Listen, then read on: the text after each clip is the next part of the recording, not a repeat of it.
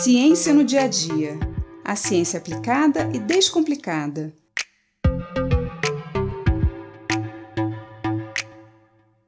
Os plásticos são um dos maiores problemas de poluição do mundo. E isso porque eles demoram muito tempo para se decompor e estão em todos os lugares. Se você olhar à sua volta agora, enquanto está ouvindo esse episódio, tudo é plástico. O seu celular, o seu computador, o seu carro, até na roupa que você está usando tem plástico. A invenção do plástico foi uma revolução e mudou totalmente as nossas vidas. São tantos tipos diferentes para tantas funções que não conseguimos mais pensar em como pode ter sido a vida antes do plástico. Com ele, podemos ter objetos mais resistentes, mais leves, mais flexíveis, mais versáteis. E como ele pode substituir o vidro, a madeira, o papel e os metais, também podemos, através dos plásticos, reduzir a extração de recursos naturais, como as árvores e os minérios. Mas nem tudo são flores. A produção industrial do plástico gasta uma quantidade enorme de energia e gera um sem fim de resíduos além do próprio plástico se transformar em um resíduo em si, quando não é mais utilizado. Então, o que fazer? Sabemos que não podemos mais viver sem plástico. Mas se continuarmos nesse ritmo, vamos acabar morrendo soterrados em tanto plástico. Em primeiro lugar, podemos reduzir bastante o nosso consumo de plásticos principalmente aqueles que são descartáveis, como sacolas plásticas, copos, garrafas e canudos. E isso já faz uma diferença enorme. Outra excelente alternativa é investir em tecnologia que produza materiais biodegradáveis para substituir os plásticos descartáveis.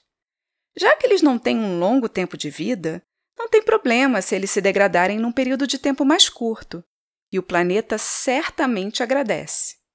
Mas existem materiais que não podem se degradar tão facilmente. Imagine se os canos de PVC que levam água e esgoto da sua casa se desintegrarem com o tempo.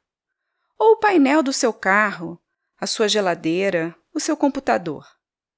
Para alguns objetos e equipamentos, o material precisa ser durável, resistir à degradação. Mas ainda assim, eles não duram enquanto objetos para sempre o computador quebra, a geladeira para de funcionar e tudo acaba no lixo. E é aí que está um dos enormes problemas do plástico. O que fazer com essa quantidade de objetos que vai se acumulando? Precisamos investir na reciclagem desses objetos. E reciclar não é a mesma coisa que reutilizar. Reutilizar significa utilizar várias vezes como aquele copo ou garrafa de plástico que lavamos e continuamos usando, ou aquela embalagem de sorvete que usamos para congelar alimentos. Podemos sempre reutilizar embalagens para fazer artesanatos ou brinquedos, mas estamos apenas prolongando a vida daquele objeto, que cedo ou tarde vai parar no lixo.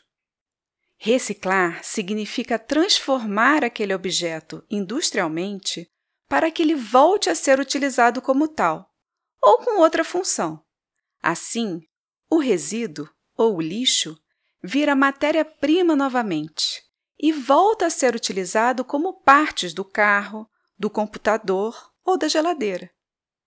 Mas nem todos os objetos de plástico podem ser reciclados, você vai me dizer. Fato: nem todos são reciclados aqui no Brasil ou no mundo seja porque não temos tecnologia ainda para reciclá-los, seja porque não é rentável. Se todas as empresas fossem obrigadas a reciclar seus produtos quando eles não são mais usados, que é o que chamamos de logística reversa, talvez tivéssemos uma gama maior de tipos de plástico sendo reciclados. Podemos escolher comprar de empresas que reciclam seus produtos, atuando como consumidores mais conscientes. Mas é possível também ajudar na reciclagem do nosso dia a dia. Você já reparou que em cada embalagem de plástico tem umas letrinhas e aquele símbolo de reciclagem? Aquelas setinhas em círculo? Então, Essas letrinhas significam o tipo de plástico e o símbolo indica se ele é reciclável ou não. As embalagens de manteiga, iogurte, salgadinhos são, na sua maioria, de polipropileno, indicado pelas letras PP, e elas podem ser recicladas.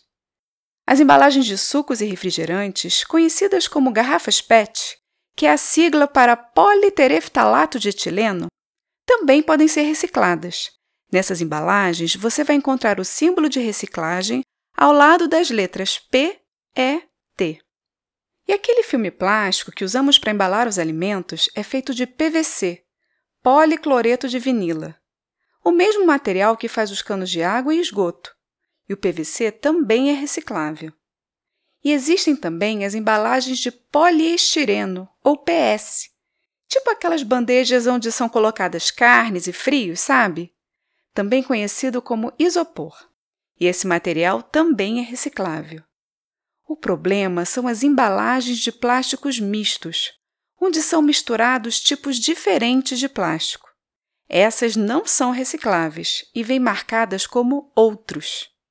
Então, é muito importante conhecer os tipos de plástico que utilizamos, principalmente os descartáveis, como os das embalagens, e tentar escolher pelo menos aqueles que são recicláveis. Isso já fará uma diferença enorme na quantidade de resíduos que nós geramos todos os dias. E claro, sempre que possível, escolha objetos feitos de outros materiais, como papelão ou vidro, que são mais facilmente recicláveis.